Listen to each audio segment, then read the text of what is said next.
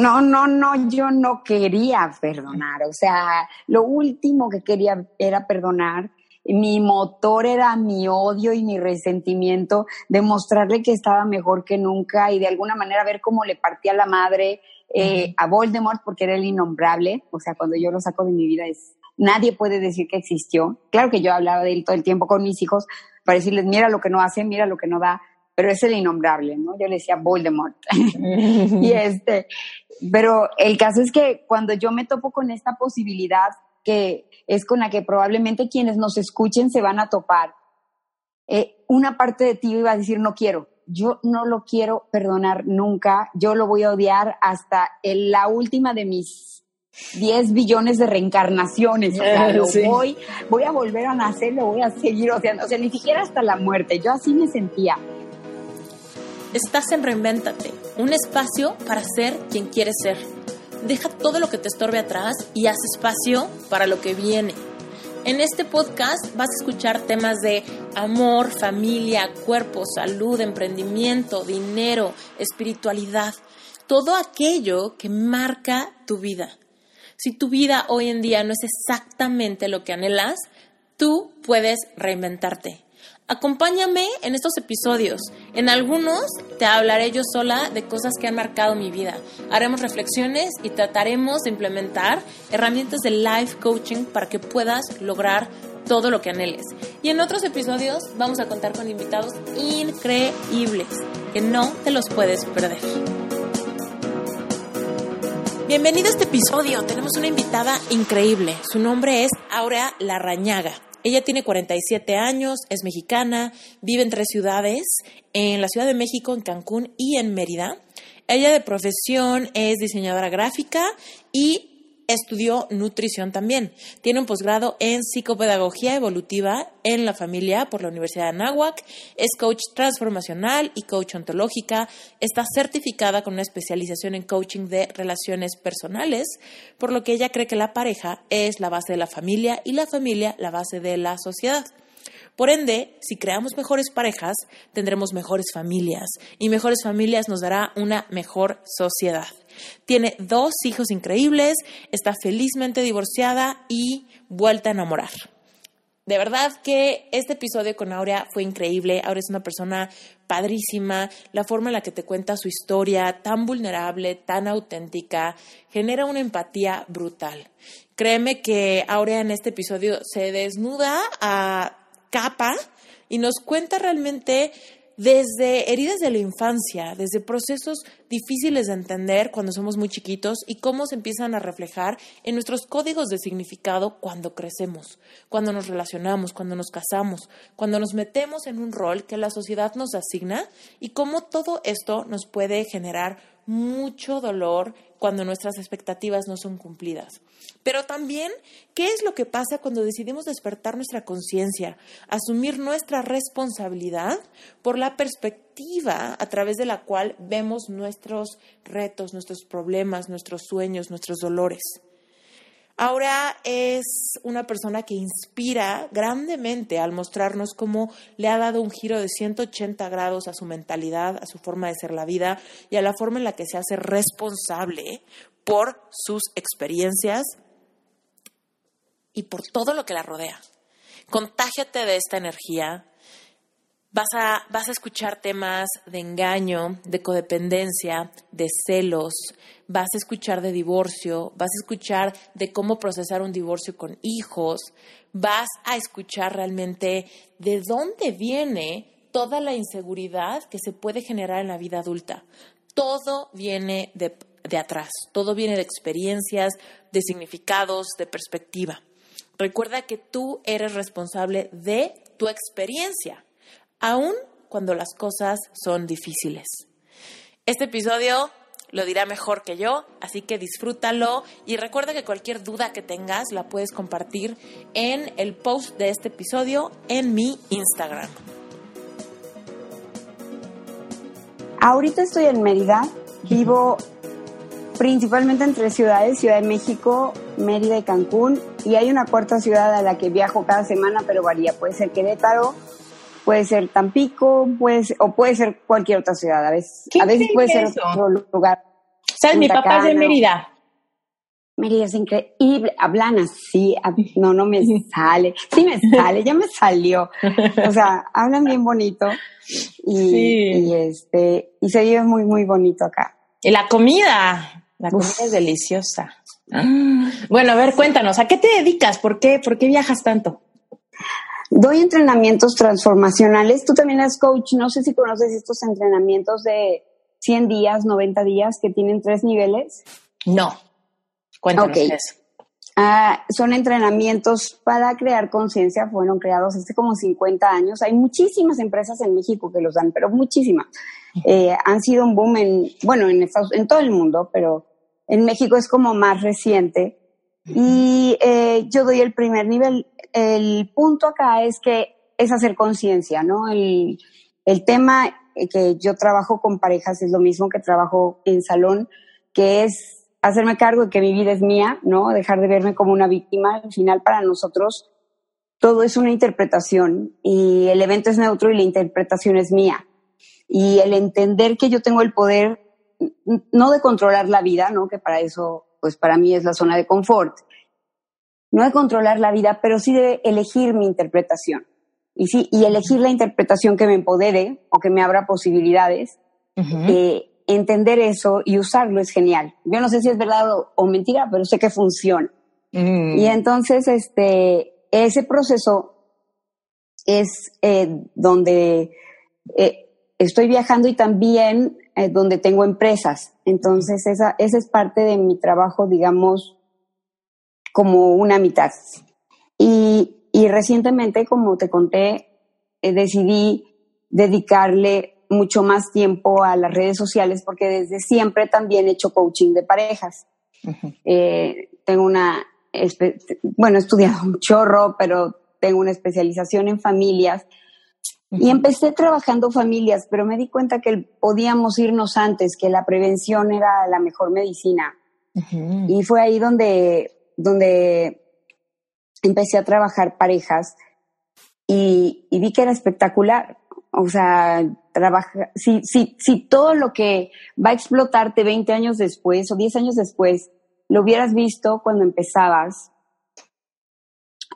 literal de novios, de chavitos, porque pues muchas veces desde ahí vienen los temas que traen cargando las parejas o simplemente como tú como coach entiendes a qué me refiero con la interpretación, pensar que tu interpretación de algo es la verdad. Lo que yo veo con parejas todo el tiempo es que creen que su interpretación del amor es la verdad. Y si yo creo que el amor se demuestra con detalles, pero mi pareja cree que el amor se demuestra siendo buen proveedor, lo único que vamos a generar juntos es que él trabaje y yo me sienta poco amada. Y nosotros estamos amando y no nos damos cuenta. Hay un libro buenísimo que seguro conoces, el de los cinco lenguajes del amor. Sí. Donde yo digo, es que muchas veces está, ahí está el malentendido, ¿no? Yo, yo, por ejemplo, vivo, vivo a distancia de mi esposo porque estamos metidos en un trámite de inmigración. Pero este, pero por ejemplo, una de las grandes virtudes que nos han ayudado a sobrevivir estos, este sacrificio horrible de la inmigración es que los dos somos muy buenos con las palabras de afirmación, ¿no? O sea, como que podemos hablar todos los días, mensajito, teléfono o FaceTime, y como que nos damos nuestra dosis de, amor. Y así lo entendemos, ¿no? O sea, yo, yo recibo y él recibe y como que ahí vamos, ahí vamos, ahí vamos. Pero también muchas veces cuando estamos juntos, por ejemplo, para mí, una cosa, o sea, lo que, lo que le sigue es que lo que yo quiero es contacto físico. Yo quiero que me abrace, que me agarre la mano, que ya sabes, todo el tiempo quiero contacto físico porque está conmigo, ¿no? Entonces, pues es como el siguiente lenguaje del amor en el que me, en el que, el que quiero aprovechar. Y él es actos de servicio. Entonces él se pone a arreglar mi silla que está chueca y mi mesa que está, ¿no? Sí, que coja. Clásico con su cajita de herramientas, ajá. Sí, yo deja eso. Quiere ir a cambiarle el aceite a mi coche y yo así de, no, hay que ver una película, ¿no? Y él así de, no, pero es que ya me voy mañana. Y yo, por eso. Ese es clásico Marte y Venus también. Y, y, en general sí es algo muy de género. El, el hombre reparador y, y, la mujer que, que quiere la, el apapacho y la escucha. El cuchareo. el cuchareo. Sí, lo veo muchísimo. Aunque hay, luego se van mucho por el estereotipo y no hay, no hay un molde, ¿no? Hay un, sumamente niñas y, y, y, no lo digo porque no, no sean hombres o porque les gusten otros hombres, sino eh, probablemente quienes nos escuchen entiendan, hay hombres que son súper niñas y súper dramáticos y, en, ese sentido muy, muy femeninos que quieren el apapacho. Y hay mujeres sumamente lineales que son las al revés, que son las que traen la caja de herramientas en la mano y todo lo quieren solucionar. Sí. El tema es que entiendas, lo que yo veo mucho con parejas es esta parte donde no entienden que esa es la forma de amar, porque lo genial con ustedes es que han elegido este código donde el lenguaje de afirmación es la manera de hacerse sentir amados y de trabajar eh, la distancia como un área de oportunidad para unirse y no para separarse. Sí. Entonces, eh, el punto en el coaching, como sabes, es, es que la interpretación es mía y, y mi, mi sueño es llegar a más parejas para que puedan entender que sí se están amando, solo que el código que están utilizando es diferente. Totalmente de acuerdo contigo. Oye, y a ver, pero cuéntanos un poquito más de ti. ¿Cómo fue que, te enteraste de que esto del coaching existía? ¿No? O sea, vámonos hacia atrás. eso te dedicas hoy, pero ¿qué pasó? ¿Desde cuándo? ¿Desde cuándo haces esto? Uf, poco. O sea, poco, poco comparado con mi historia de vida. Eh, brevemente, yo era la víctima más víctima de las víctimas. Yo digo mártir canonizada en pedestal. Casi te ponen en una moneda, ¿no? Ajá, sí, sí. La Madre Teresa me hablaba para pedirme consejo de cómo ser santa. Eh, eh, crecí con cuentos eh, muy malos acerca, cuentos o creencias, ¿no? Les decimos nosotros, las, interpretaciones que generas y vives como verdad. Em, mi papá tenía una casa chica mientras yo crecía y pasaba los fines de semana en su, en su casa chica. Y yo para justificarlo, porque lo adoraba y, la mente buscando sobrevivir, mi mente buscando sobrevivir, adopté la creencia que todos los hombres son infieles, que es una creencia bastante común en nuestro país además. Como que era normal, ¿no? Sí, porque así mi papá no era malo, solo era hombre. Entonces yo podía seguirlo amando, ¿no? Mm. Entonces esto me llevó a alejarme por completo de las relaciones y a los 22 años tuve a mi primer novio. Y fue porque el vato literal no me dejó decir que no, ¿no? Yo siempre decía, déjame pensarlo. Y cuando, y cuando, o sea, cuando, fui creciendo y un niño, un chavo me decía, oye, ¿quieres ser mi novio? Le decía, déjame pensarlo. Y llegaba a mi casa y descolgaba el teléfono. Para los más jóvenes, Descolgar el teléfono es el equivalente a bloquear hoy en todas las redes sociales. Es lo mismito, o sea, sonaba tú, tú, tú, y quería decirte bloquearon. Es lo mismito. sí. Entonces funcionó hasta este, este hombre que me dicen, no, no te dejo pensarlo y me respondes ahora y, y me dijo, puse mi novio una semana y si no ya no, no vuelve, no me vuelves a ver. Y le dije que sí. No porque quisiera ser su novia, sino porque Presión pues social. Quería sacármelo de encima. No, quería que se fuera. Yo tenía pánico. Yo tenía clarísimo, eh, eh, según mi creencia, que si yo amaba me iban a lastimar. Y nada más quería que se fuera. Al otro día me agarró la mano así. Ah, vali madres. Sí, dijiste, ay, güey. De aquí soy, de aquí soy, encontré el lugar en el mundo que estaba buscando. Sí, llegó el príncipe azul en el blanco corcel, uh, porque eso también nos enseñaban en los setentas, que te iba a rescatar un príncipe azul. Y yo juré que Disney me había cumplido. Y entonces, este, eh, pero mi creencia no cambió. Yo, yo seguía en la creencia de que todos los hombres son infieles. Y fui a esa mujer controladora, castrante, este, pasivo-agresiva porque pues yo era muy dulce aparentemente y pues lo que crees creas y generé que él fuera infiel y acabé divorciándome y con mis hijos y ¿A sola. Qué edad te casaste? A los 22. Ah, a los 22 te casaste, o sea, di mi primer, beso, mi primer novio, mi primer beso, me casé enseguida, a los dos meses, porque estaba, estaba en un tema en que había evitado toda mi vida. Amaba a alguien que tenía pirrín. Y mi cuento era, tiene pirrín, donde vea un hoyo lo va a meter. No lo puede evitar, es genético, es como, ah, para acá, ah, para allá.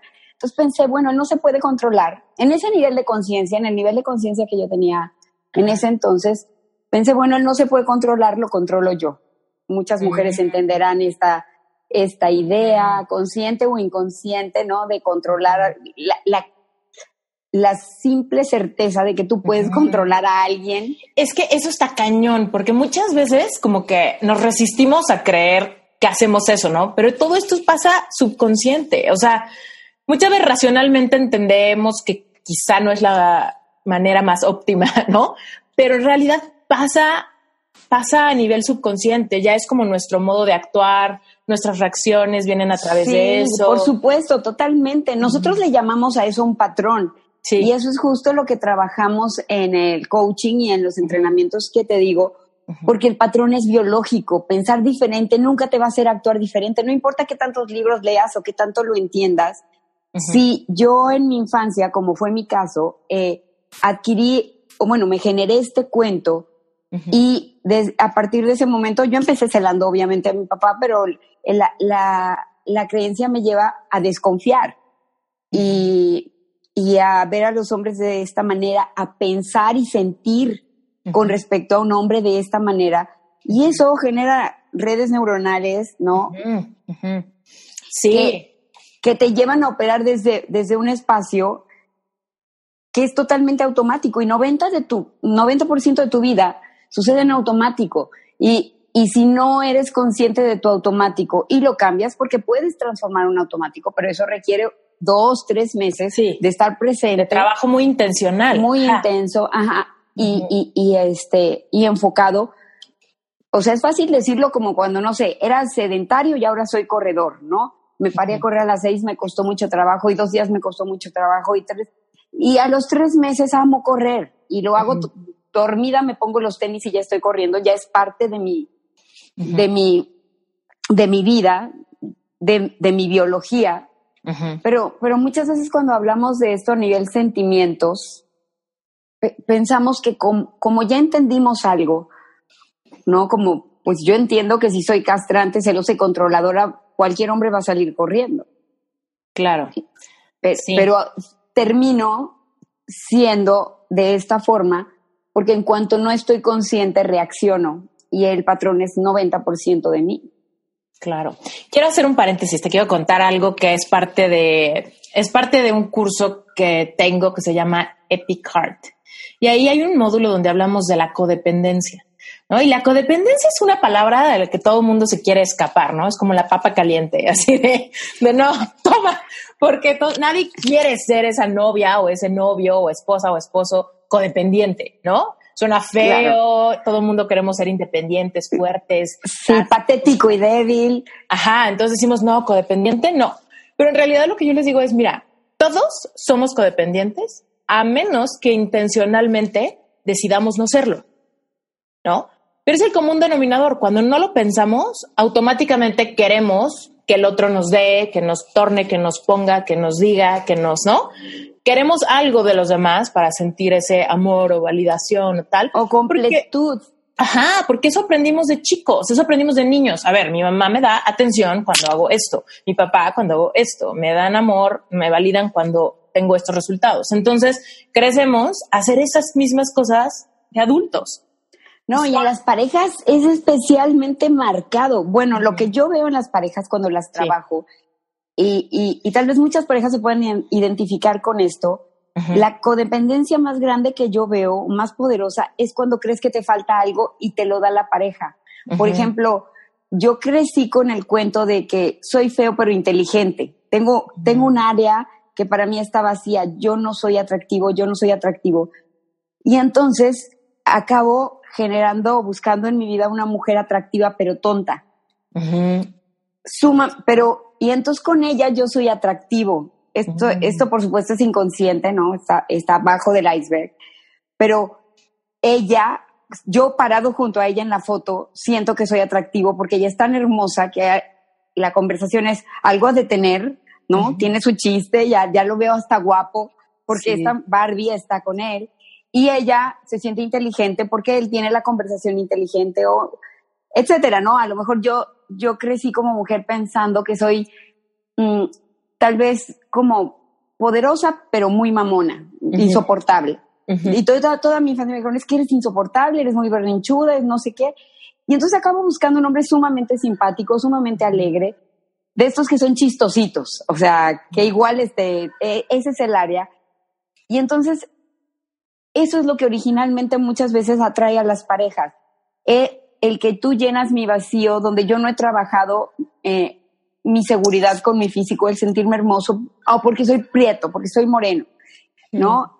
Y el pedo acá, el pedo cañón acá, es que si, si, si buscas codependencia, o, o sea, si la codependencia se genera desde ese lugar, pues imagínate, yo estoy con esta mujer porque está bonita y cuando se le acabe, o sea, cuando ella vaya envejeciendo, ya no esté tan bonita y pase una de 23, más chichona, más nalgona, más güerita, bye.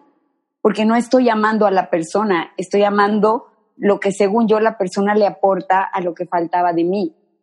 Mm. Eso lo, es, esa es una, esa es una parte negativa. Yo veo una parte negativa en la codependencia, pero concuerdo contigo totalmente de que hay una codependencia cultural y además una codependencia positiva y natural en el amor, como, como que somos simbióticos, como el yin y el yang, eh, complementarios, digamos.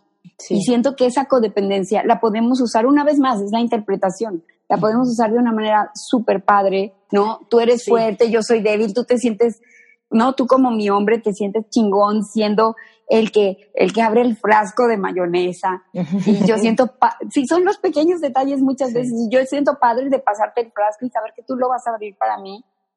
Y no hay una guerra, porque no, o sea, no seamos iguales, porque pues no lo vamos a hacer y ese es otro tema también fuerte en las parejas, ¿no? El, el falso feminismo o el buscar, y yo creo que podemos buscar equidad, no igualdad, porque pues no somos ni vamos a ser iguales.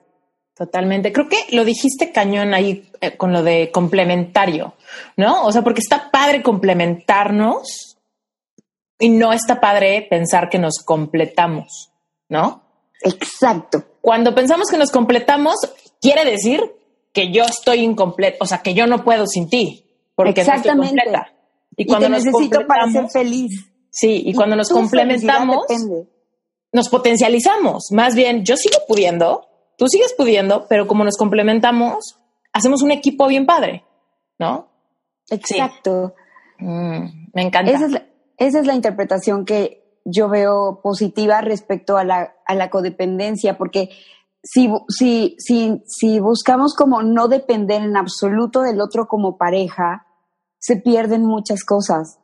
O sea, es como tú, tú, tú lo tuyo, yo lo mío, y genera, empieza, empieza un proceso de generar separación. Sí. Y eso no, no suma. La separación, para mí, en las parejas, nunca suma no la independencia, no, ser independiente, ser exitoso, o sea, es como, yo soy feliz, independiente, exitoso por mi lado, tú eres feliz, independiente, exitoso por tu lado, y juntos nos elevamos, ¿no? Pero, pero sin separación. Sí. Oye, te quiero hacer dos preguntas anónimas.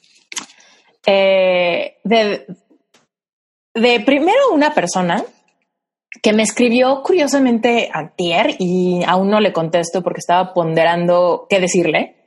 Eh, pero creo que tú vas a tener, vas a darle al clavo más, más padre que yo. Me decía, me escribió y me dijo, mira, estoy puliendo aquí un asunto en cuanto a mis creencias del dinero, ¿no? Porque él compró un curso mío que se llama Money Mindset, que habla mucho de hacer introspección a lo que viste, oíste del dinero cuando eras chiquito y eventualmente eso, igual que en el amor, se empieza a proyectar como creencias de adultos. Entonces, todo muy bien y la verdad es una persona súper aplicada, ha cambiado muchas creencias, todo muy bien. Pero me dice Antier que tuvo una epifanía y se acordó que cuando era chiquito, su mamá siempre le decía que se buscara una niña de dinero. Entonces, cásate con una niña de dinero, no la cagues, cásate con una niña de dinero, ¿ok? Así, o sea, que sea de familia bien, que sus papás tengan dinero, ya que tú no tienes, pues entonces cásate con una chica fresa, ¿no? Y él, hoy que es un hombre guapo, trabajador y todo, de todos modos siempre tiene como esa constante de sanar sus finanzas, de ser autónomo en sus finanzas, pero se encuentra con esta creencia cuando se nota que al mismo tiempo que está tratando de sanar sus finanzas, se da cuenta que no tiene novia y no logra como pegar el chicle, ¿no? Con una mujer con quien pueda hacer equipo y todo esto padre. Y se da cuenta que tiene ahí una creencia del dinero, lo cual hace que él se sienta atraído por niñas que quizás sí vienen de familias adineradas, pero entonces él se siente súper intimidado y siente que no, o sea, que son inalcanzables, ¿no? Que sueño guajiro andar con hija de empresarios, ¿no? No sé, tal vez mujeres que tienen mejor coche que él o que gastan más o que viajan a lugares donde él nunca ha ido. Y entonces él dice, ay, güey, ¿cómo? ¿Cómo le voy a hacer? O sea, técnicamente la teoría es, sí, esa es la mujer de la que me debo de enamorar, pero al mismo tiempo, para hacerla que ella se enamore de mí, me siento completamente eh, incapaz. ¿Qué le dirías? Para empezar, que cheque la otra parte de su cuento, porque es, como que siento que tiene muy clara la parte del cuento donde mi mamá me dijo, cásate con una mujer de dinero. Pero ese no es el problema. El problema es lo que sigue, porque tú no eres capaz de generar por ti mismo. Exacto, y ese es el cuento que le está pegando, ese es su cuento de insuficiencia, ese es el cuento donde se ve chiquito, o sea, porque si él ya hubiera superado ese primer, más bien ese segundo cuento, ¿no? El cuento de vas a requerir que tu mujer te mantenga porque tú, no sé, ¿no? Eres tonto, no, no te falta esto, te falta lo otro, vienes de, de una familia pobre, no sé cuál sea todo lo demás, ¿no? Hay muchos argumentos sosteniendo este argumento, eh, pero el tema más allá, donde yo veo que está la gran área de oportunidad para él, no es en que si se fija o no en chavas que él ve como inalcanzables porque son la hija del empresario. Eh, ahí no está, o sea, porque está buscando en el tener algo que en el amor siempre va a estar en el ser y eso no lo va, no importa si es la hija del empresario o no, o si ha viajado o no, el punto es en formas de ser, ¿cuál es la mujer? Que, va a llenar tu vida, que admiras, que adoras, con la que te ves para siempre. Pero el tema es que él ni siquiera se ha planteado esa pregunta, porque él se sigue viendo chiquito y se siente menos ante una mujer que viajó, tiene más dinero o creció con la cuchara de oro cuando él no lo hizo. Y el tema no es con quién te casas, el tema es por qué necesito casarme con una mujer así. Y en cuanto él se dé cuenta que él no necesita una mujer que lo mantenga, mm, que él es totalmente poderoso y capaz y valioso por ser, no por tener, ni siquiera va a requerir, o sea, por supuesto que no se va a sentir intimidado ante una chava así, pero ni siquiera va a requerir limitar el espacio donde va a buscar el amor a ese, a ese código postal, digamos. Claro. Totalmente, estoy completamente de acuerdo contigo, sí. Y es que ahí está el paradigma, ¿no? Lo que escuchamos de chiquitos, tenga o no tenga sentido, nosotros generamos códigos de, ok, mi mamá, que me ama, que me adora, que es mi figura de autoridad, me está dando este consejo porque me ama y porque me adora, y eventualmente de adulto vamos a hacer como estos reflejos de las creencias. Y no es solo el código, es mi idea fija de quién soy. Porque inconscientemente en este cuento donde me siento menos y requiero buscarme una mujer que me mantenga, vienen pegados cuentos de que yo soy inferior, de que yo soy menos, de que yo soy un baquetón, de que no soy lo suficientemente que, no soy lo suficientemente poderoso, lo suficientemente valioso, lo suficientemente importante.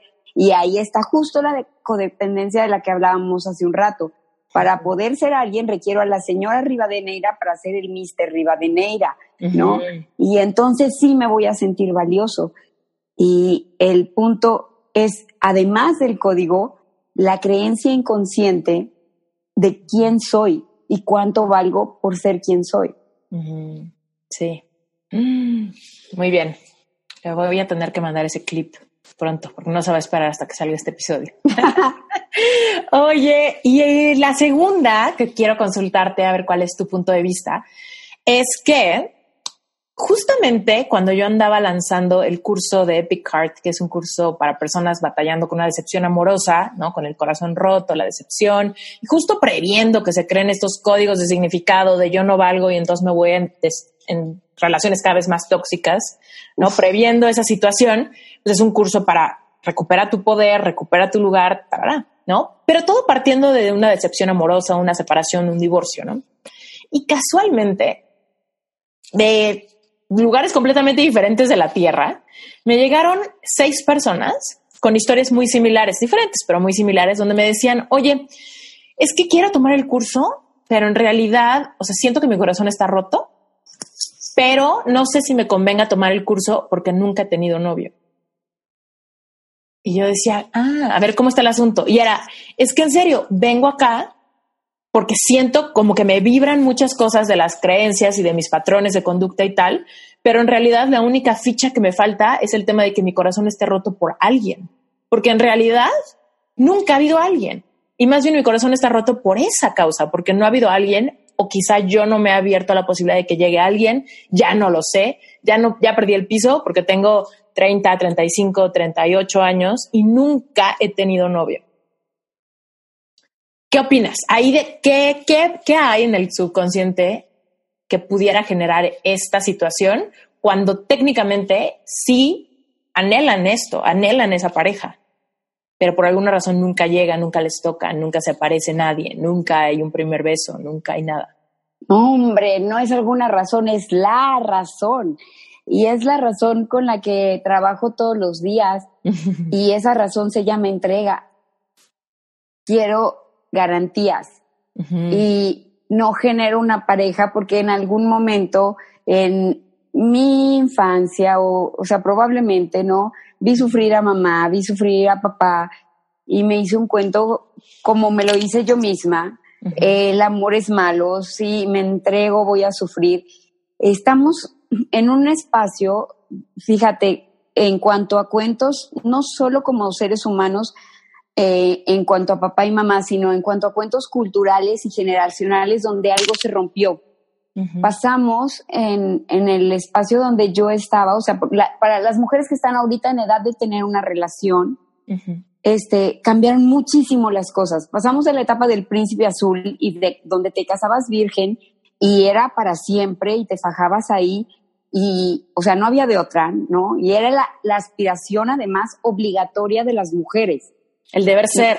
El deber ser era casarte. O sea, si, si no estabas casada los veintitantos, ponían un santo de cabeza y rezaban por ti, porque tu vida, y, y, y ahorita o de plano te buscaban, te buscaban a alguien, ya no importa, ya, ya perdiste tu ventana de escoger, ahora te escogemos a No, no, todo el tiempo. O sea, tal vez a ti te resulte gracioso, o sea, y a las generaciones más jóvenes de verdad les resulte súper difícil entender esto, pero en los 60, 70, 50, 60, 70, si no tenías un marido a los 20 no eras nada, no eras nadie, tu vida fue para nada. Aún las mujeres que empezaban a estudiar, empezaban a estudiar para conseguir un buen partido en la universidad. Les decíamos MMC, ¿no? Mientras me caso.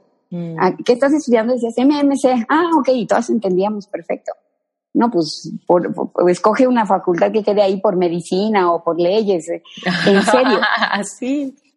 Ese, ese era, esa era nuestra programación acerca de que ese era nuestro fin. Pero también son, somos estas mujeres que venimos de ver un machismo, creen que ahorita es machismo, no es nada. O sea, de ver un machismo, machismo. Este, y uh, en, en, el medio de este sándwich de lo que tenemos ahora con las chavitas más jóvenes que son más infieles que los chavos, que antes de que me la hagas te la hago yo, que cero se comprometen y ni te hablo que si millennials o no, ya para que entramos en esas. eh, el compromiso y la entrega ha sido lo que quedó en, que, quedó en, perdido en toda esta ecuación. eh, entonces, tengo demasiados cuentos respecto a que no quiero sufrir, a que no quiero entregarme, a que nada es para siempre. Ya, ya no estoy esperando que llegue un príncipe azul y me haga feliz hasta que la muerte nos separe. De hecho, esto de hasta que la muerte nos separe para muchos ni siquiera es una premisa válida, ¿no? Eh, y entonces está súper confundida la gente, súper asustada de amar, además, y esperando como garantías. Y esa es la fórmula más segura de jamás crear una relación valiosa. Mm. Entonces, yo todo el tiempo, no, no, no, no siete u ocho, todo el tiempo trabajo con casos de personas que o no han tenido relaciones o tienen relaciones superficiales, como pues estamos pero no estamos, pues vemos pero no vemos, pues cuídame porque te me voy, pues te aviso que si te vas no me pasa nada y no hay una una capacidad, ni siquiera una opción, muchas veces en el sistema de creencias de poner el corazón afuera y de decir, ¿sabes qué? Neta, me, estoy dispuesto o dispuesta a crear algo grande contigo, un compromiso contigo. Yo, yo me veo contigo de aquí para adelante. No están ni siquiera dispuestos a verse con alguien de aquí para adelante. O sea, cuando yo crecí y veía su nombre, decías, ¿cómo se verá envejecer juntos? O sea, es con el que quiero tener nietos. Este era el tipo de preguntas que nos hacíamos de 14, 15 años. Y, eso, y son preguntas que hay mujeres ahora que ni siquiera se hacen. O sea, pensar a largo plazo ni siquiera es una posibilidad. Y ya desde ese lugar, inconscientemente, no estoy buscando una relación comprometida. Y esas son las señales que mando. ¿Por qué? ¿Por qué? Porque si siento que tengo el corazón roto y ni siquiera me lo han roto, ¿para qué me arriesgo? Y, y eh, inconscientemente me vuelvo una mujer que no está viendo cuántas personas están babeando por mí.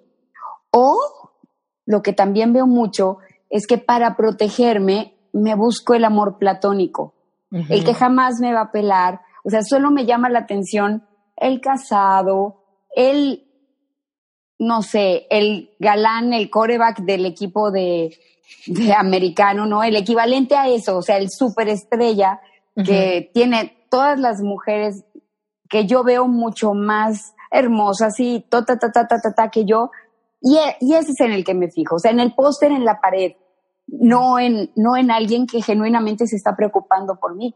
Y veo filas de, no solo mujeres, hombres, que están frenzoneando, ¿no? Que, que, solo ven como mejores amigos a personas súper valiosas que de verdad los están amando, pero pues ni los que frenzonean se atreven a dar el paso de yo te, yo te veo en mi vida y me veo en tu vida, ni ellos se cuestionan si es todas estas personas, porque finalmente somos billones de seres humanos y todas estas personas son una posibilidad de alguna manera inconsciente, lo, que, lo único que están haciendo es proteger su corazón, porque en realidad, ojalá y se los hubieran roto, ojalá. Ya tuvieran tanta suerte de decir, yo puse mi corazón afuera y vivencié lo que significa amar, vivencié lo que significa incondicionalidad, vivencié lo que significa estar dispuesto a perderlo todo por amar a un ser humano y me rompieron el corazón. Fue genial, felicidades, qué chingón. Pero ni siquiera están dándose esa oportunidad y creen que eso es tener el corazón roto. Y lo que les duele es justo que no lo han roto y no están dispuestos a romperlo. Porque para ganarlo todo en la vida, en el amor, en donde sea, requieres estar dispuesto a perderlo todo. Sí, totalmente. En, en el curso muchas veces bueno, más bien antes de abrir las inscripciones hablábamos de las consecuencias de, no sanar un corazón roto cuando ya te lo rompieron.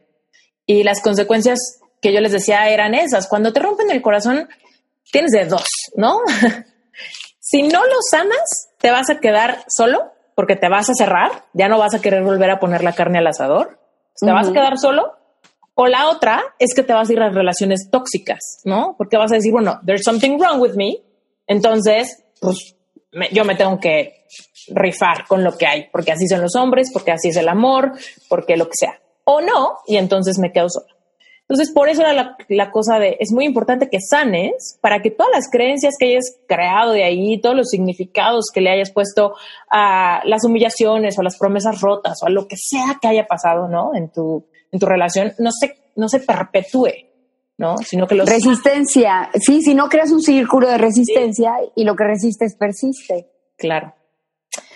Sí, ay, ok, esto está muy bueno. Oye, y cuéntanos entonces, tú te casaste a los 22 años y ¿cuánto tiempo duró? 16 años.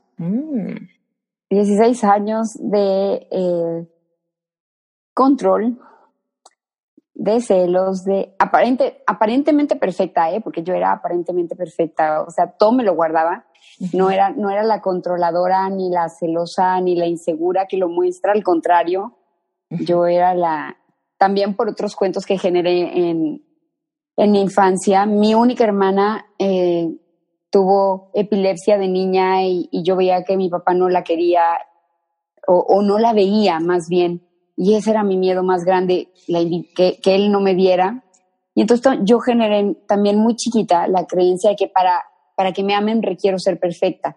Entonces, ajá, entonces vivía detrás de esta apariencia, pero en realidad eh, lo, que, lo que viví en esa relación fue una mujer sumamente insegura. O sea, yo me acuerdo que mi, mi ex jugaba tenis y, y, yo le decía, ay, qué padre, disfruta el partido, ¿no? Y ya se iba y yo me quedaba en la ventana llorando porque se había ido a jugar tenis.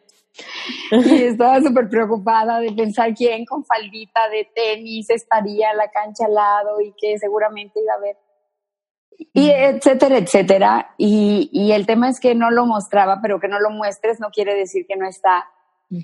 y, y, lo único que, que, creaba pues era más de lo mismo, ¿no? Buscar, buscar tenerlo aquí.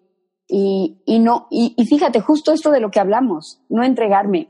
Yo hasta, hasta la relación en la que estoy ahora, eh, soy, tengo la capacidad de entregarme plenamente, de confiar plenamente, de poner mi corazón y decir, aquí está, mm. aquí está y está aquí hasta que tú lo quieras.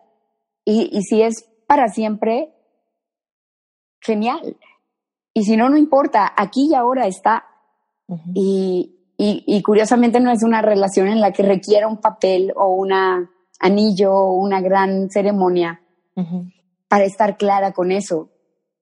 Eh, entonces, el, el, punto fue ese, yo, yo, yo genero estas relaciones de infidelidad desde mi control, desde mis celos, desde mi agresividad pasiva, pero sobre todo desde, desde mi cuento de me van a engañar, me van a engañar, me van a engañar. Y por supuesto que eso lo fui generando hasta que justo tomo este entrenamiento que ahora doy este, yo pensaba que era algo más empresarial. Eh, no, no entendía, eh, imagínate el coaching hace ocho años, ni entendía bien, pero me lo recomendó una amiga que yo veía que le había dado vuelta a su vida en muchos aspectos. Y cuando me topo con esta parte de revisarme a mí misma y de que mis cuentos no son verdades y de entender cuál fue el evento que creó la creencia o el cuento que me lleva a este patrón y empezar a revisar uno por uno fue que dije, uy, ya entendí, ¿no? Ya entendí por qué esta es mi vida, por qué vengo generando estas relaciones de, de infidelidad, porque solo me atraen los hombres cabrones, aparte, o sea, los que segurito, porque además, ahorita que puedo verlo en retrospectiva, yo tenía la información. O sea, pretendía no verla, pero, o sea, con, con mi ex marido, ¿no? El único hombre con el que me he casado, cuando él este, empezó a andar conmigo, una vez su mamá me contestó el teléfono y me dijo, ah, salió con su novia. Y yo, que no, no se supone que está soltero.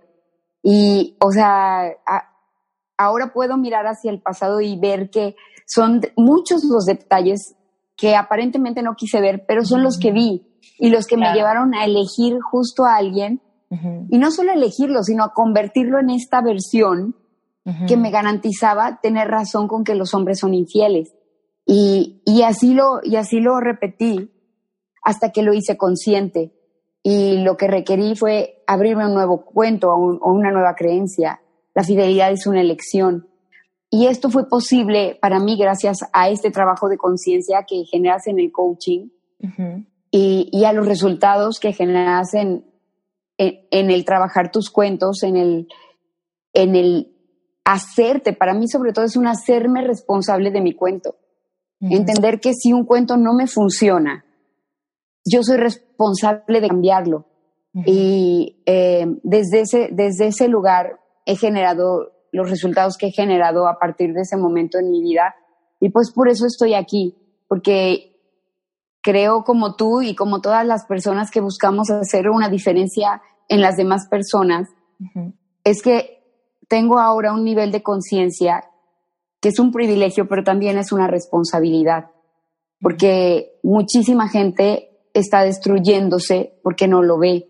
Y, y, en especial en las parejas, la familia es la base de la sociedad y si no tenemos parejas sanas, no tenemos familias sanas y no tenemos una sociedad sana. Entonces, por ahí es por donde yo siento que está mi misión, ¿no? Mi sueño. Y es como llego a, hace ocho años ya a esto del coaching. Oye, ¿qué pasa en una, cuando hay una infidelidad? Y estamos despertando nuestra conciencia, estamos entendiendo qué fue lo que pasó, queremos sanar y todo esto, pero tenemos niños chiquitos. ¿Qué, qué sucede ahí? Como si queremos protegerlos en cierta manera de que generen eh, pues creencias que luego se manifiesten en la vida adulta de ellos, o cuando no están entendiendo bien por qué, por qué papá no está, o qué es, por qué el cambio, ¿no? ¿Qué, ¿Qué hace una mujer que está batallando con sanar su corazón de una infidelidad, pero al mismo tiempo tiene la responsabilidad y ya la noción de que en la infancia se pueden crear pues, muchas creencias que se manifiesten en el amor de adultos? Como yo lo veo, eh, tiene mucho que ver con qué vas a hacer con esa situación. O sea, porque si yo, eh, yo, yo ahorita eh, pasara, más bien generara eso, me haría cargo de que yo tengo también que ver acá. O sea, cuando, cuando yo generaba antes infidelidades en mi vida, pensaba, él es el malo, yo soy la buena y yo no tengo nada que ver en esto. En lugar de entender que yo no me había entregado, que yo no le había dado, por ejemplo, a los, a los hombres de mi vida, pero para nada un espacio donde se sintieran valiosos. Mm. Yo inconscientemente todo el tiempo los hacía menos, los castraba, o sea, de una manera muy dulce y, muy tierna y muy linda, pero yo generaba esto pensando, si, es, si él no se siente hombre, no, no, no va a ir por otras mujeres. Y era al revés, él justo iba por otras mujeres, porque yo no lo hacía sentirse valioso, valorado y amado, ¿no? Eh, eh, ahora lo, lo veo clarísimo. Entonces, yo sé que si hubiera tenido esa conciencia cuando mis niños estaban chiquitos, yo todavía estaba casada, yo seguiría con mi, con mi ex.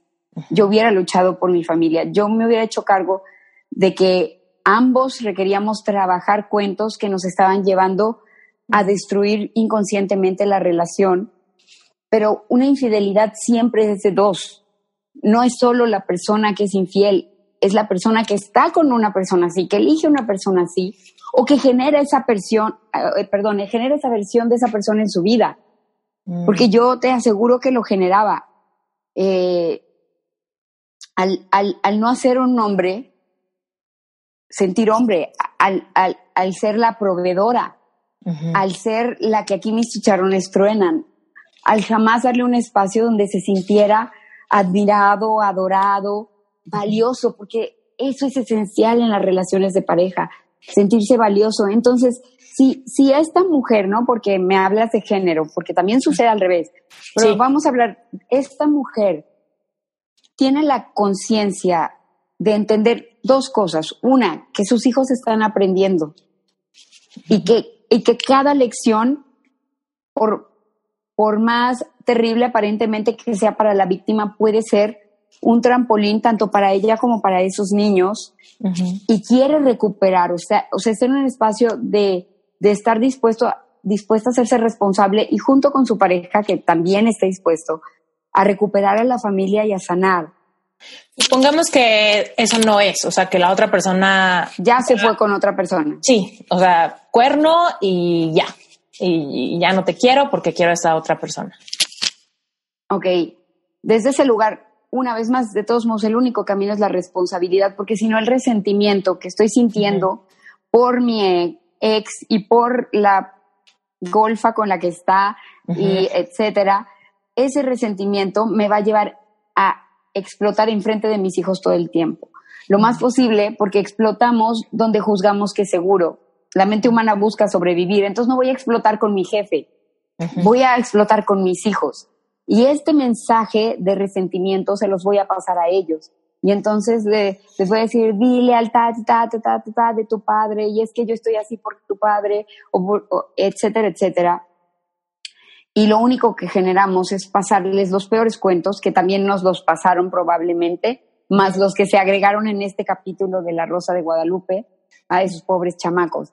Entonces, el punto acá es, aún si la relación ya está rota, yo como mujer que me amo y como madre de hijos que amo, lo que requiero es pararme en la responsabilidad de que yo genere ese resultado. Porque solo desde ese espacio, si soy parte del problema, puedo ser parte de la solución. Y solo desde ese espacio puedo crear una relación diferente la próxima vez. Aprender que no funcionó, aprender qué cuentos me llevaron a crear esta situación en mi vida, pero sobre todo solo desde este espacio puedo perdonar. Y aquí el perdón es el ingrediente más importante para no dañar a esos niños, porque requiero perdonarle a él y perdonarme a mí. Tener la compasión y la empatía de ver que en ese momento, en el nivel de conciencia en el que yo estaba, con las emociones con las que yo estaba, con la con el sistema de creencias con el que crecí, tomé lecciones equivocadas, incluso al elegirlo a él tal vez, pero si me hago responsable, puedo cambiar esos cuentos y por lo tanto cambiar esas elecciones, pero sobre todo puedo perdonarle y perdonarme, porque el pedo con el resentimiento es que es automático. Y si yo me quedo en un ciclo de resentimiento, y todo el tiempo estoy rumiando mi dolor y lo que me hicieron y cómo si está con la otra y cómo ahora los hijos de la otra si les da lo que no les da a mis hijos y se los cuento a mis hijos y lo único que, que hago es cobrármela. Y no solo conmigo sino con ellos. Y voy a generarles cuentos donde una relación sana va, va a ser algo muy muy difícil para ellos. Al, al al estar todos los días pasándoles la, a mis hijos la factura de mi dolor. Y es a quien se las voy a pasar si no perdono. ¿Cómo, ¿Cómo fue en tu caso? ¿Cómo, cómo llegaste, por ejemplo, a, a darte cuenta que estabas ya perdonado, que ya habías perdonado y que ya también te habías perdonado a ti misma? O sea, ¿cómo fue este proceso de, de darte cuenta, despertar tu conciencia, asumir responsabilidad? Cuéntanos un poco de ese proceso, un poco porque la gente de repente dice, puta, ¿de aquí a qué logré eso? O sea, ¿cómo se hace eso? No es que no quiera perdonar, pero es que cómo se come, ¿no? Interrumpo este episodio un segundo para darte una noticia súper importante. Quiero que sepas que ya estoy a punto de abrir las inscripciones para la segunda generación de Epic Heart. Y si tú no conoces esto, quizá eres nuevo en mi podcast o quizá apenas has ubicado un poco mi página o los cursos que doy, quiero darte una pequeña introducción. Epic Heart es un curso que diseñé justamente para darte un acompañamiento y herramientas súper importantes para que tú puedas procesar un divorcio, un rompimiento con una pareja de mucho tiempo, ¿no? O una decepción amorosa donde realmente le hayas apostado todo. Es importantísimo para mí que sepas que este curso no solamente te va a dar herramientas, sino también te va a dar comunidad y te va a dar eh, un apoyo individual importante. Epicart lo lancé el año pasado por primera vez con muchísimo éxito. Hay historias increíbles que te iré compartiendo poco a poco, pero lo que es importante para mí es que si esto te interesa, vayas y te registres en mi página web, ¿ok? esteriturralde.com diagonal epic heart. Si tú te registras y dejas tus datos, lo primero que va a pasar es que te va a llegar un audio gratuito, un audio que solamente te va a llegar si tú te suscribes aquí, ¿ok? Es como otro episodio de Reinventate, pero que habla específicamente de qué pasa cuando tenemos el corazón roto, qué es lo que podemos hacer, cómo podemos empezar a cambiar toda esta toda esta perspectiva, ¿ok? Pero ese audio solamente lo puedes encontrar en mi página web por medio de suscribirte a la información de este curso. Listo, eso es todo lo que te quería decir. Regresemos al episodio, pero por favor no lo dejes pasar. Si tú estás sufriendo un tema de corazón roto o conoces a alguien que esté pasando por una depre simplemente porque no supera a su ex, si no superas a tu ex, si te lo mencionan o te la mencionan y se te revuelve la panza, si sientes dolor, si te arruina el día, quiere decir que no has superado a tu ex y que hay trabajo interior que hacer. Recuerda, cuando tú realmente sanas heridas, te catapultas hacia la vida que realmente quieres tener, hacia el amor que realmente quieres vivir, hacia el tipo de pareja con la que realmente te quieres alinear. Por el contrario, cuando no sanas tu corazón, lo único que pasa es que te encierras en una vida de mediocridad, esperando que pase el tiempo y que poco a poco se te vaya olvidando pero no sanas, no trasciendes y no superas.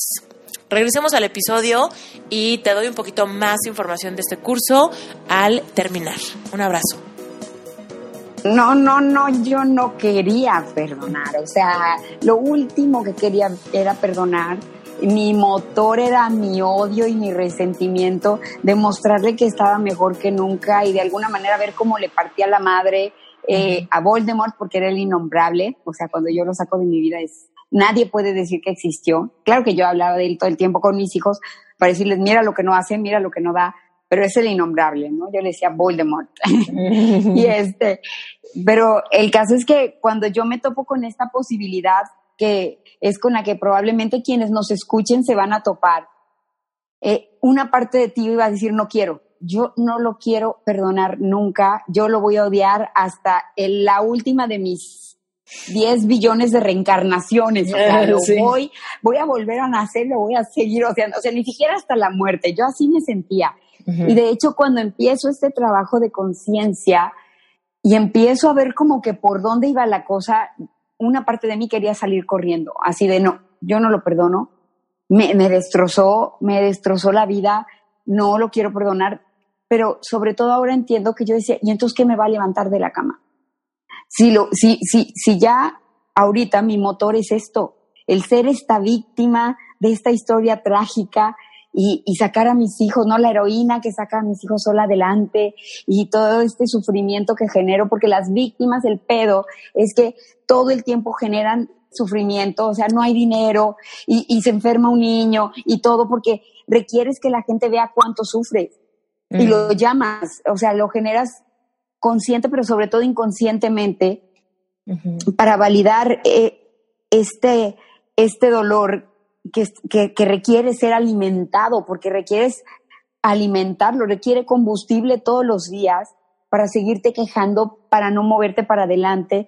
Entonces, de entrada, lo que yo les diría es que si no quieres, si una parte de ti dice, no, yo no quiero perdonar, si todo, si simplemente escucharnos es como, ¿qué? O sea, next, next.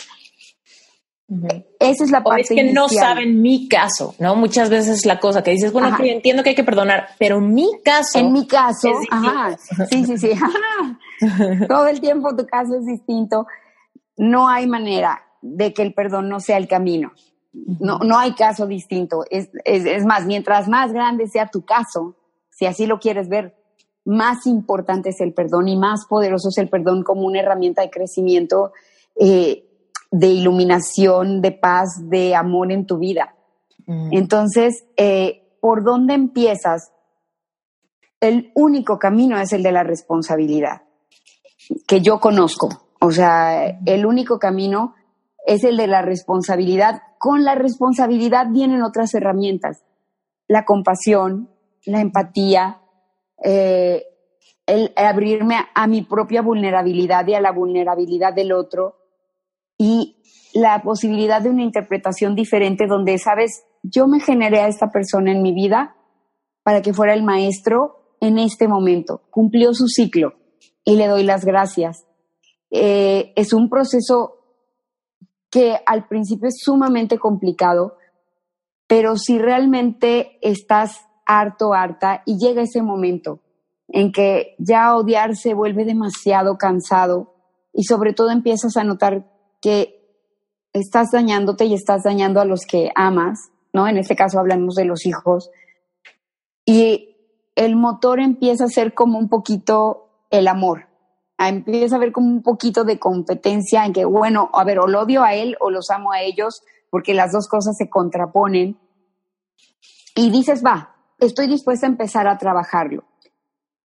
Lo primero es la responsabilidad y después de la responsabilidad empieza a suceder la conciencia donde te das cuenta también que el perdón es para ti. Mm. Porque el otro sigue por allá en Las Vegas bailando con ocho mujeres o donde quieras. O sea, y tú no lo perdono, no lo perdono. Y es un veneno que me tomo todos los días queriéndolo matar a él, pero la única que se está tomando el veneno soy yo. Y cada vez estoy más enferma, más amargada, más cerrada. Y entonces con estos pasos viene la conciencia de que, o sea, no lo voy a perdonar a él, que sí, es el requisito. Pero, no, porque él, se lo merezca, es porque me lo merezco yo. porque nos lo merecemos todos, pero sí, lo hago por amor a mí. Requiere, requiere llegar un momento donde te ames tanto, o al menos lo suficiente, como para entender que el perdón es para ti. Y entonces, ¿sabes? Dejo de ver una alta pelirroja y ya no se me hace el estómago nudos y la garganta clavos y el corazón piedra y nunca es, ¿no? La, la mujer. Pero de, de esta manera recuperas tu poder, porque de, de, la otra manera, cuando te mantienes enganchado en el odio, en el resentimiento, en el culpar, toda tu energía de vida y todo tu poder se lo estás dando justo a la pelirroja esa. ¿no? Entonces es medio, es medio irónico. Y entonces puede ser que empieces por ahí si quieres. Quítale el poder a otras personas de tu vida, de tu paz, de tu corazón.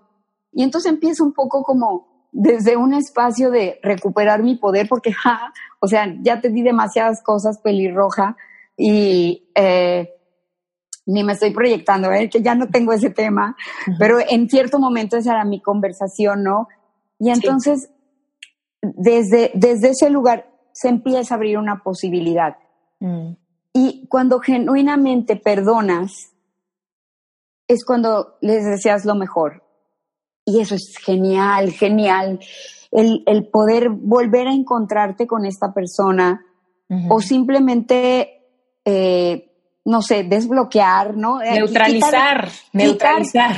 Quitar, todas esas acciones que en cierto momento, tal vez algunas fueron para sanar, tal vez muchas fueron como para venganza o lo que sea. Y llega un momento en que finalmente aquí hay alguien que tal vez si te, si te hizo tanto daño, también te hizo tanto bien. y, y, siempre para, en mi experiencia desde la responsabilidad, hay algo que agradecer, ¿no? O sea, yo no entendería el amor como lo entiendo sin estos hombres y les agradezco tanto porque yo no tendría la capacidad de amar incondicionalmente y entender que confiar en mi pareja es lo primero, que abrirle un espacio donde sea mi héroe, mi ídolo, mi alfa, mi yeser. En mi caso, ¿no? En mi caso yo requiero admirar a mi pareja porque yo tuve esta educación donde sí los roles estaban súper marcados y la caballerosidad era importante y, y, el sentirme protegida y chiquita junto a mi hombrezote es importante. Y, y lo que venía haciendo era todo lo contrario. Y gracias a ellos y gracias a que elegí el perdón, hoy tengo esta posibilidad. Entonces, en el momento en que los puedes ver sin resentimiento, les deseas lo mejor, no te digo que quieras ser su mejor amigo, ni siquiera regresar, pero genuinamente los bendices, les deseas lo mejor y les das las gracias, porque para ti fueron un peldaño súper importante en tu crecimiento, genuinamente sientes esta gratitud. Para mí ahí el ciclo del perdón está completo y es lo más, lo más hermoso, eh, la, la, la paz y la bendición que eso trae a tu vida y pues tiene un efecto, ¿no? Como tú bien sabes, multiplicador. Eh, eh, todo lo tiene, para bien o para mal. Oye, ¿y qué pasa en los casos donde, donde hay tanto miedo de perder a la pareja que justificamos toda la infidelidad? O sea, por ejemplo, hay casos en donde no hay odio, al revés, hay como, ay, sí, me puso el cuerno, pero es porque estaba muy cansado y entonces... Sí, vamos a hacer un trío si tú quieres, lo que quieras, mi amor. ¿Qué pasa en ese, en ese camino donde, donde sí es un perdón extraño, porque no es un real perdón, más bien es un, hay tanto miedo a no estar sin ti que me conformo con lo que hay, aunque me duela y finjo que no me duele y que soy súper cool y me pongo de tapete y, pierdo mis valores. Y, lo sigo idealizando. De no sé por qué, a pesar de que me pone el cuerno y eso me lastima, él es el mejor hombre del mundo. Y entonces yo aquí tengo que seguir con él. ¿Qué pasa? Supuesto.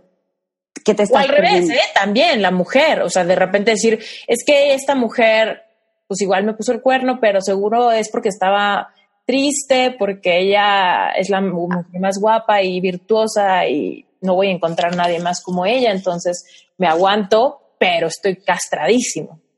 Sí, yo cuando hablo no hablo de ningún género en particular. Si ponemos un ejemplo en hombre o mujer, aplica para ambos. Sí. Este, porque yo ahorita, o sea, que, que trabajo los últimos años, lo veo parejito en hombres y mujeres, o incluso más en mujeres esta, esta parte de la infidelidad, yo siento que hay un resentimiento cultural de, de, las mujeres que vieron cómo le ponen el cuerno a la bisabuela, a la abuela y a la mamá y dicen, no, a mí no me la hace. Y ya vienen como, como ya no es la expectativa casarse y tener hijos para ser aceptado, al contrario, ya es como en ciertos círculos incluso una idea anticuada o opuesta a la libertad.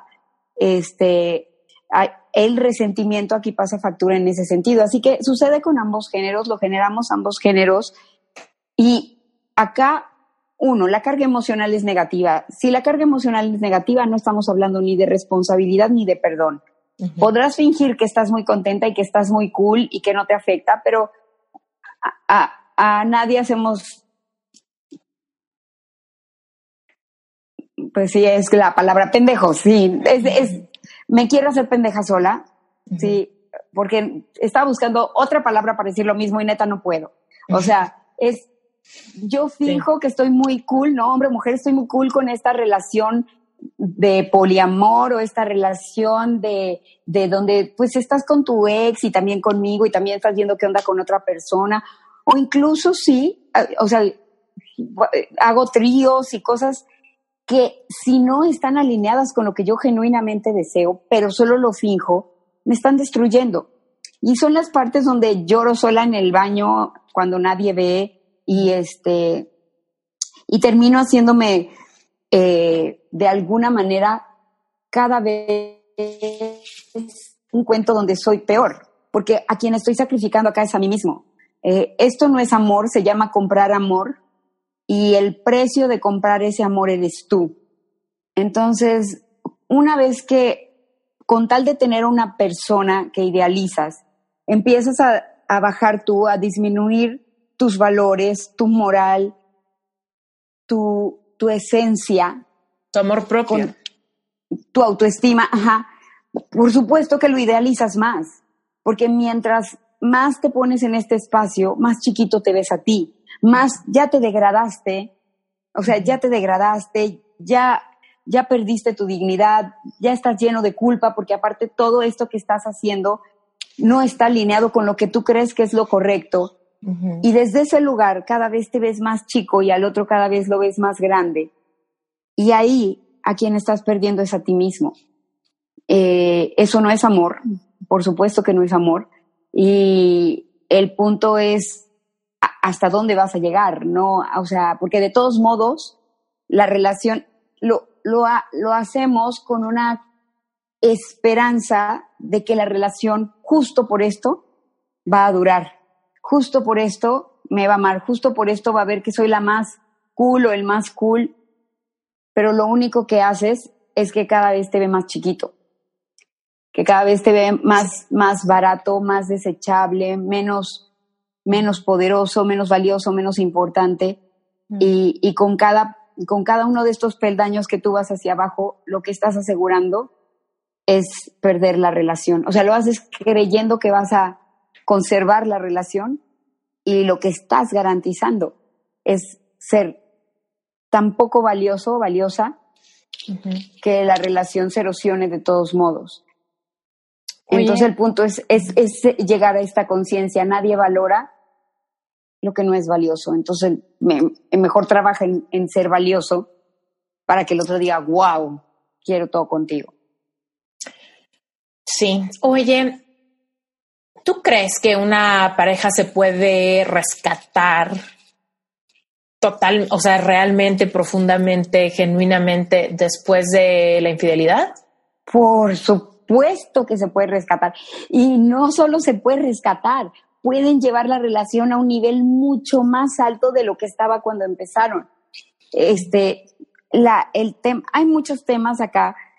para mí, como yo lo veo, la infidelidad solo es como, como la ronchita de algo que, de un virus, de un algo que estaba mucho más adentro. O sea, es solamente la, la ya la...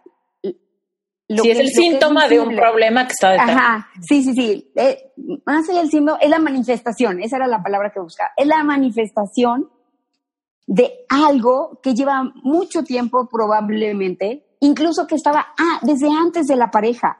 Puede ser algo que ni siquiera sea personal. O sea, acá imagínate este país, ¿no? Este, hablando de México, y, pero muchos países en Latinoamérica es lo mismo, donde un hombre ha sido criado para ser validado porque se coge a muchas mujeres. Mm. Esa es la manera en la que en esta cultura un hombre se, es visto como hombre. Y en cuanto empieza a caer en este espacio de, ay, mandilón, ya andas, te traen bien así, ya andas con una, ¿y qué te pasa? Y, y, y, lo empiezan a ver menos. Muchas veces la infidelidad ni siquiera tiene que ver con que no ame. Yo sé que está muy difícil entenderlo para quien lo está viviendo, pero muchísimas veces tiene todo que ver con toda una historia de vida y ni siquiera tiene que ver con que no te ame esa persona, pero si ya tenemos hombres que traen esta historia de vida donde son se sienten valiosos y validados, si cogen por todos lados, que es la cultura que tenemos, y a eso le agregas una mujer que está siendo celosa, castrante, eh, eh, controladora, que no se entrega, que no lo hace sentir valioso, creamos la fórmula perfecta para tener razón yo con mi cuento de que tú me vas a ser infiel y tú con tu cuento de que tú requieres ser infiel. y, y, ahí está el match, el match perfecto para destruirnos. Podemos trascender eso. Y trascendiendo eso, perdonando, obviamente, y siendo conscientes de todos estos cuentos que nos, que nos generamos para llegar a este quiebre, crear algo desde un espacio de valor. Y lo que yo veo con las relaciones que, que superan esto desde un espacio genuino, no de dientes para afuera, no por cuidar la imagen, no por salir bien en la foto, sino desde un trabajo personal genuino, es que se vuelven una vez más equipo. Porque ahora yo te puedo decir, yo te puedo expresar mi vulnerabilidad, y yo te puedo expresar, es que mira, veo a esta persona y siento esto. Y, y, y me da miedo que sentirme atraído. Y, y me lo puedes compartir sin que yo, mujer, me ponga celosa, porque a mí también me están atrayendo otras personas y te lo puedo expresar. Y entonces decimos, güey, ¿por qué nos está atrayendo alguien más? ¿Qué, ¿Qué, está fallando acá?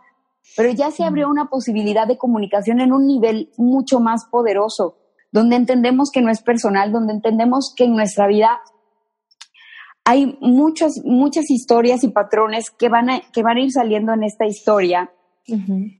Y este, y desde ese lugar, crear un, un valor extraordinario donde al hablarlo, vemos, ok, sí, ¿sabes qué? Antes estábamos saliendo, no sé, a cenar, ya no nos estamos dedicando el tiempo, este, ¿qué, qué te está faltando? ¿Qué me está faltando? Porque ahora ya sé que ese principio, que es la, la, la genuina atracción a, a otra persona, no comienza allá afuera, no comienza en el escote de esa chava o en los músculos, no, los bíceps de ese chavo. Comienza en algo que no, que no estoy completando aquí contigo.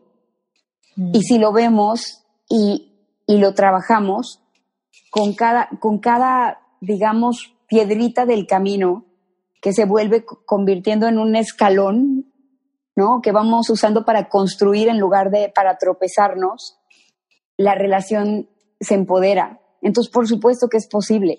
¿Cuáles tendrían que ser los ingredientes para que una relación que terminó por infidelidad o, por cualquier problema, por cualquier engaño, cualquier mentira, lo que sea, se pudiera reconstruir?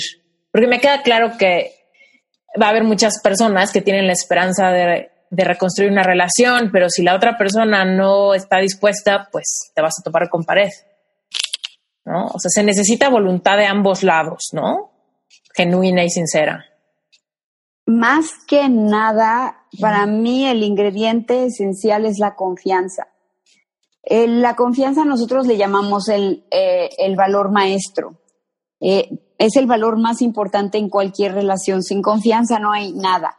Eh, te pongo un ejemplo fuera, por ejemplo, de, de, de relaciones porque ni el amor aguanta y muchas veces queremos sostener una relación porque el amor está, pero si la confianza no está y no entendemos esto, no importa cuánto amor haya, la relación no puede prosperar.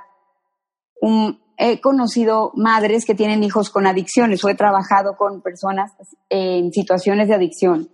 Y, y quiero que visualices esto. Yo soy madre y amo así, con todo mi corazón a mi hijo. Te hablo de uno de los amores que consideramos los seres humanos el amor más grande e incondicional, que también hay excepciones, pero en general el amor más grande e incondicional es el amor de madre, ¿no? Eres mi hijo, uh -huh. me toca amarte, no importa qué. Uh -huh. Pero este chavito o este hombre ya está tan perdido en, su, en sus adicciones, totalmente enfermo, que ya está robando, ya está empeñando, ya está metiendo uh -huh. a sus hermanitos en, en, en, ver cómo le hace para, pues, finalmente generar dinero o algo. Y yo como madre lo corro de mi casa. Uh -huh. Y le cierro la puerta. Y, y así, o sea, uh -huh. bye, lo saco de mi vida. Pongo, pongo un alto y lo saco de mi vida. Y lo amo. -huh. Lo amo con todo el corazón. Mi amor no ha cambiado. Probablemente lo amo más de verlo así Uh -huh. pero no confío en él. Uh -huh. Entonces, uh, pongo, una, pongo, un ejemplo que, que, sale de la relación de pareja sí. para expresarlo dentro de la relación de pareja, porque muchas veces dicen, es que nos amamos. Uh -huh. Sí, genial, de nada sirve que se amen si no están dispuestos a trabajar en la confianza. El amor puede seguir, lo podrás seguir amando o la podrás seguir amando toda tu vida, pero si no restauran, y se puede restaurar, si no restauran la confianza, de nada les va a servir, todo el amor, como en este ejemplo que te digo de esta madre. Lo que requiere, el ingrediente para mí principal es estar dispuesto a confiar. Y sí, este va a ser un trabajo de ambos, requiere haber voluntad de ambos, tanto del que rompió la confianza como del que la siente rota. Y una vez más, esto solo es posible si me hago cargo de que ambos somos responsables. Porque si, si hay una, un bueno y un malo, una víctima y un victimario, este espacio no es posible, no, no hay donde crear este contexto. Entonces yo diría que ya de la confianza vienen muchos más, muchos más elementos, ¿no? La paciencia, el, el, la congruencia, eh, el compromiso, ya vienen otros valores que se van sumando pero la base de todos esos valores, no, la gratitud, el amor, la empatía, la compasión, todos los que quieran, pero la base de esos valores sí o sí es la confianza. Me encanta. ¿Cómo fue entonces que descubriste tu vocación? Que tu vocación, bueno, que nos queda clarísima, pero ¿cómo fue que la descubriste después de que fuiste por primera vez a este rollo de coaching? ¿Qué pasó que dijiste, aquí esto va más allá de que me ayude, sino va, va hacia mi futuro, hacia, hacia mi profesión, mi vocación. La transformación en mí, yo, yo tenía 40 años cuando, casi 40 años cuando tomé este proceso. Y no era consciente, pero llevaba 40 años de ser una víctima. Primero de papá, ¿no? Y del papá que se iba los fines de semana y de sentir su abandono. Y porque pues yo sentía que él me estaba traicionando a mí, ¿no? Lo justificaba y todo, pero finalmente fue lo que acabé generando. Y, y, y como te digo, me hice una víctima experta. Entonces, imagínate, después de 40 años de víctimas, toparme con este concepto de la responsabilidad y una vez más, no soy responsable de que mi papá haya sido infiel, yo no había nacido, pero yo soy responsable del cuento que generé con mi papá y si no me funciona, puedo cambiarlo, ¿no? Todos los hombres son infieles, ese es mi cuento y es un cuento que no está sumando en mi vida.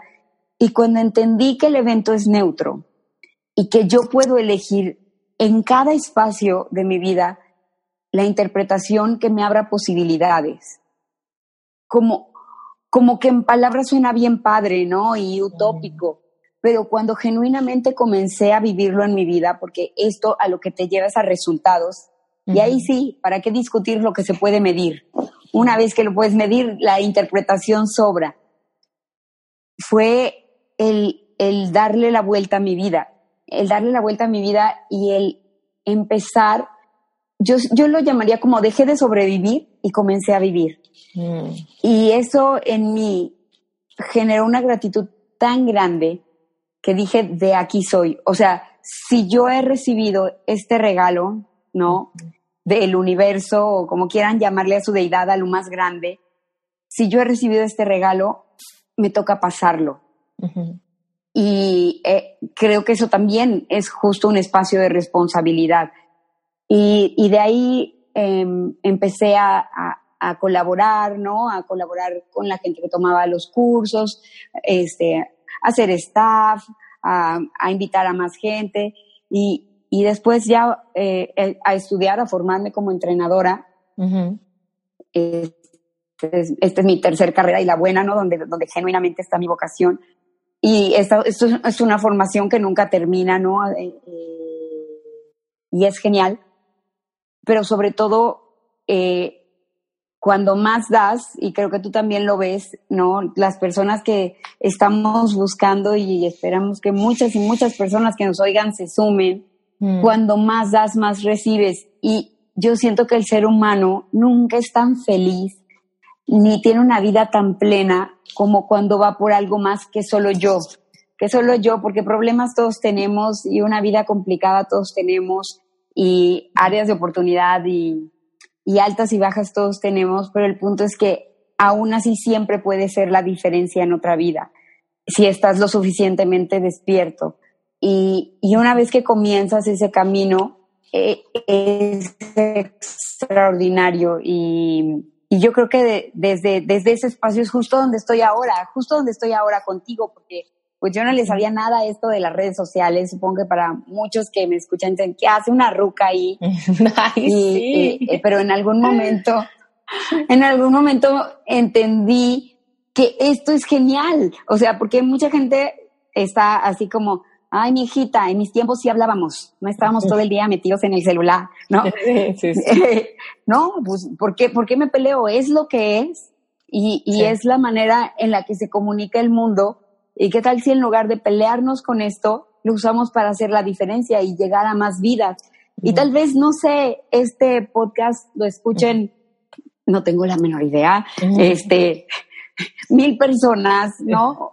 O, cien personas, o diez personas, pero si a una persona le genera algo positivo, valió la pena. El hecho de que tú y yo estemos aquí, este, sabes, yendo por un sueño, interrumpiendo otras cosas de nuestra vida, hablándole a alguien que ni siquiera conocemos con todo el corazón, con que a uno de ustedes le caiga un 20, para nosotros ya valió la pena. y, y, en el momento en que más personas se sumen a esta misión eh, de, de crear algo bueno ahí afuera, creamos un mundo mejor, no, no es como, como, pues tal vez tú piensas, es que yo solo tengo un granito de arena para poner, pero sin ese granito de arena no se hace esa playa y todos podemos poner el nuestro. Entonces es, es por completo desde ese lugar.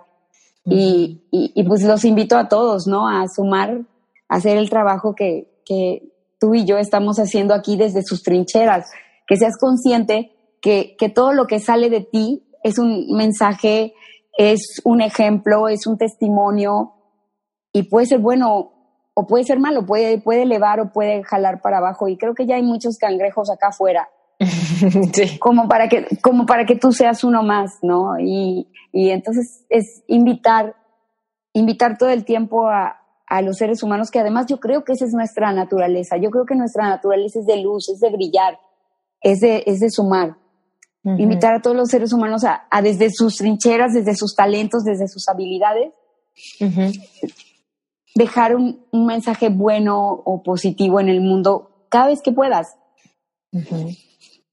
Y, eso es lo chingón, creo yo. Y creo que para eso estamos acá. Cuéntanos un sueño que tengas. O sea, ¿qué viene, qué viene en el futuro? ¿Qué cosas estás? Digo, sabemos que ya estás bien movida y viajas por todos lados y todo, pero ¿hay algún sueño que nos quieras contar? ¿Algo que quieres hacer? Mi sueño, mi sueño es México. O sea, soy una y, sé que tal vez haya personas de otros países que nos escuchen, pero pues requieres comenzar por por tu casa, yo creo. Este, y a mí me tocó ver un México muy diferente al que tenemos ahora, ¿no? Este, yo soy, por ejemplo, cancunense y mi ciudad, Cancún, está muy mal, muy violenta, y, pero además voy por Tampico, voy por Mérida, aquí está tranquilo, pero no por mucho tiempo. O sea, me queda claro que requerimos sumar, ¿no? Que, que, que los mexicanos tenemos el cuento cultural y esto se ve en las parejas, se ve con los hijos, en, en todos los espacios de, de, para cabrón, cabrón y medio. El que no tranza no avanza, que lloren en tu casa, no que lloren en la mía. Pero solo es un cuento porque somos gente súper noble. Nada más le, le, los tienes en un espacio donde se puedan cuestionar este cuento y, y entender que es un paradigma que nos heredaron y, y le dan la vuelta porque somos gente en mi experiencia, la más buena, la más noble. Yo he tenido la fortuna de viajar por todo el mundo y nada más le dices que eres mexicano y es como, ¡ay, mexicano! Genial. O sea, mm. de que generamos, generamos esto con nuestra nobleza, con nuestra, con nuestra grandeza, pero no nos lo enseñan. Es nada más cuestión de que haya un ingrediente que no hay en la mayoría de las cajas de creencias de los, de los mexicanos, que se puede ganar, ganar, que podemos ganar todos, que no requerimos, no, esto viene de la escasez, que siempre nos dicen que no hay, que no alcanza, que no es suficiente, que el peso se devaluó. Sí. Entonces, mi sueño más grande es que este mensaje llegue a más gente y alcanzar la masa crítica, ¿no? Y donde llega un momento como cuando te pintabas una uña de otro color y al rato ya todas las mujeres las tenían pintadas. Llega un momento en que llegamos a un número y esto explota y lo veo, ni, ni lo veo imposible, ni lo veo tan lejos, porque veo otras culturas que con trabajo de conciencia le han dado la vuelta y el punto es creérnosla, ¿no? Entonces, eh, en, en cuanto a sueños, pues sí, tal vez sea grande, pero pues para mí es el chiste de los sueños. Sí. Y es, y es lo que me tiene aquí y genuinamente estoy convencida, y lo vivo todos los días, de que es posible. Es simplemente abrirnos como sociedad a una nueva posibilidad que no nos han enseñado. Pero si nos la enseñan, entendemos así, porque, porque somos puro corazón. Me encanta. ¿Dónde te encuentra la gente? Seguramente eh. toda la audiencia va a ir corriendo a buscar más de ti. ¿Dónde? Aurea Larrañaga. Este, está re fácil, así ni siquiera. Sí, ¿qué onda? Yo estaba, yo lo escribí 20 veces cuando estaba guardando tu contacto. Yo la, la ñarrañaga. Ya sé, ya sé. Lo genial de tener un nombre que nunca nadie más va a tener, o sea, no requiero poner en mi, como, como mi correo electrónico, Aurea Larrañaga, guion bajo 23. Sí, exacto. Pero el, problema también es que es, este, un nombre y un apellido poco común acá, pero este es como despacito. Aurea sí. La Rañaga, eh, L-A-R-R-A-N-A-G-A. Sí. Y este, pon arroba Aurea La Rañaga y ahí me vas a encontrar Instagram, Facebook. Le estoy echando ganitas a, a todo esto. De hecho, por eso coincidimos tú y yo. Sí. Y, y, y quiero darte las gracias porque pues yo simplemente era como, wow, es lo que estás haciendo, está padrísimo, felicidades. Y el, el hecho de que alguien que lleve tanto camino avanzado como tú digas, ah, a ver, señora, yo la apoyo, señora, véngase para acá. Cuéntame qué haces y con total generosidad este, me apoyaste y estoy aquí por eso, ¿no? Y, y, y justo, ese, justo ese es el espacio donde yo sé que lo que estamos haciendo funciona, ¿sabes? Donde, donde está alguien como tú en este momento frente a mí y yo sé que va a llegar un momento que alguien me va a decir, oye, Aurea, ¿cómo hago eso que estás haciendo? Y yo, vente, mira, yo te explico, porque a mí usted ya me explicó. Y, sí. y ese es el efecto multiplicador donde la sinergia y es la energía que por separado tenemos cuando la sumamos se, se multiplica, ¿no? Se vuelve exponencial. Y esa es la sinergia a la que espero lleguemos los mexicanos muy, muy pronto, porque es lo que merecemos. Qué bonito. Así que, hay que, Auriel Rañaga que nos quepa en la cabeza, ¿no? Que estamos del mismo lado de la cancha. Que muchas Exactamente. veces pasa que decimos, ay, no, hace lo mismo que yo. Cruz, cruz, ¿sabes? Y es como, no, hace lo mismo que yo, estamos en el mismo team, ¿no? Justo, ganar, sí. ganar, gente, nada se nos va a acabar. Hay, hay billones de gente allá afuera que, que pueden ser tu cliente, que pueden ser tu pareja, que pueden ser tu empleado, que pueden, el amor es infinito, la energía es infinita cortémosle al cuento de que requerimos competir y meternos el pie y chismear y, y hablar mal unos de otros. Uh -huh. y, y, y, miren, no somos el ejemplo, ¿no? Este, se gana sumando. Quieren aprender a ganar, sumen. Y, y, de hecho la gente lo sabe. Es por donde te digo que es muy fácil. Uh -huh. Porque yo sé que cualquiera que nos esté escuchando ahora entiende que lo que siembras cosechas. Entonces nada más voltea a ver qué estás sembrando. Y, y, y, siembra algo que valga la pena, algo que genuinamente quieras cosechar. Sí, exacto. Sí. Qué bonito. Aurea, muchísimas gracias por estar en Reinvéntate. Gracias por contarnos pelos y señales de tu historia, por abrirte con nosotros y pues por sumarte a la causa. Al contrario, soy yo la que te da las gracias. Eres un ejemplo y un testimonio de lo que de lo que es ser un coach y de lo que es estar dispuesto a pararse por un mundo mejor y pues ojalá hay mucha gente que nos escuche, se anime también y haga mil cosas en sus redes sociales y en su vida, porque necesitamos y merecemos un México y un mundo mejor. Totalmente. Espero que hayas disfrutado este episodio tanto como yo. Y recuerda, si todo esto te hace sentido, si todo esto te interesa, si tú no has superado algún ex, ya sea que tengas hijos con tu ex o ya sea que hayas sido un novio de mucho tiempo, una novia de mucho tiempo, si tú realmente quieres perdonar, pero simplemente no entiendes cómo, porque estás batallando con temas muy fuertes, quizá de algún engaño, quizá de alguna estafa, quizá de alguna infidelidad, o simplemente de promesas rotas y no te cabe en la cabeza por qué estás pasando por este dolor, por favor, métete a mi página web, esteriturralde.com, diagonal Epicart. Ahí vas a encontrar un montón de recursos. Y lo primero que va a pasar es que si te registras, te va a llegar un audio que te puede dar un gran empujón. Ahora, ojo, si tú te registras, yo te voy a mandar la información puntual de un curso gratuito, express, que voy a dar a inicios de febrero. Acuérdate, si no te suscribes, no te vas a enterar en tiempo. Así que suscríbete ya.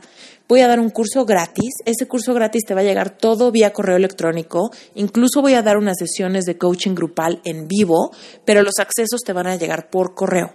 Entonces, si tú sientes que quizá esto puede o no quizá ser para ti, toma el curso express gratuito, porque ahí te vas a dar cuenta si realmente esto es algo que te pudiera servir o no. Y si te puede servir, pues con el curso gratuito lo vas a corroborar para que después veas si el curso largo te pudiera funcionar.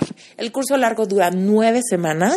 Esta va a ser la segunda generación que abro y la verdad es que estoy feliz porque la primera generación de Epic Card está graduándose en estos momentos, está terminando el proceso de acompañamiento por nueve semanas y realmente hay historias increíbles de transformación, de perdón, de cambio de perspectiva, de soltar y de realmente preparar corazones con tierra firme para volverte a enamorar, pero para volverte a enamorar de una persona con quien realmente estés alineada en expectativa, sueños, planes a futuro, etc.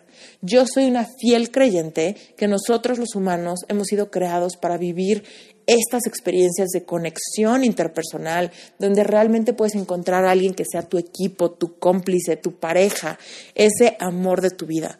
Así que si tú por alguna razón estás pasando o pasaste ya por una decepción fuerte, no permitas que la amargura o la falta de perdón o el dolor que puedas sentir te robe la posibilidad de encontrar a la persona correcta. No tires la toalla en cuanto al amor, en cuanto a la pareja. Créeme, tú estás hecho para amar, para ser amado y por amor. ¿Ok? Cualquier duda que tengas, ya sabes que me puedes contactar directamente por Instagram, me puedes poner algún comentario en alguna de mis fotos, yo siempre los contesto, o me puedes mandar un mensaje privado, ¿sale? Siempre contesto yo, así que no dudes en hacerlo. Y recuerda, si esto de los cursos te interesa, tienes que estar suscrito a mi newsletter para que te, para que te llegue toda esta información. Pero no creas que si te llegan mis mails es suficiente. Tienes que suscribirte puntualmente en esteriturralde.com diagonal epicart para que yo sepa que te interesa la información de este curso individual. Y antes de despedirme, por favor, si tú conoces a alguien que esté batallando con temas del corazón, de relaciones, de decepciones, todo esto que puede pasar cuando sufrimos algún engaño o cuando simplemente estamos tratando de cerrar un ciclo pero no sabemos ni cómo hacerlo, compártele este episodio, compártele del curso, compártele mi página web, simplemente platícale que hay un curso que viene gratis en febrero que le podría interesar. Te mando un beso gigante y que tengas una excelente semana.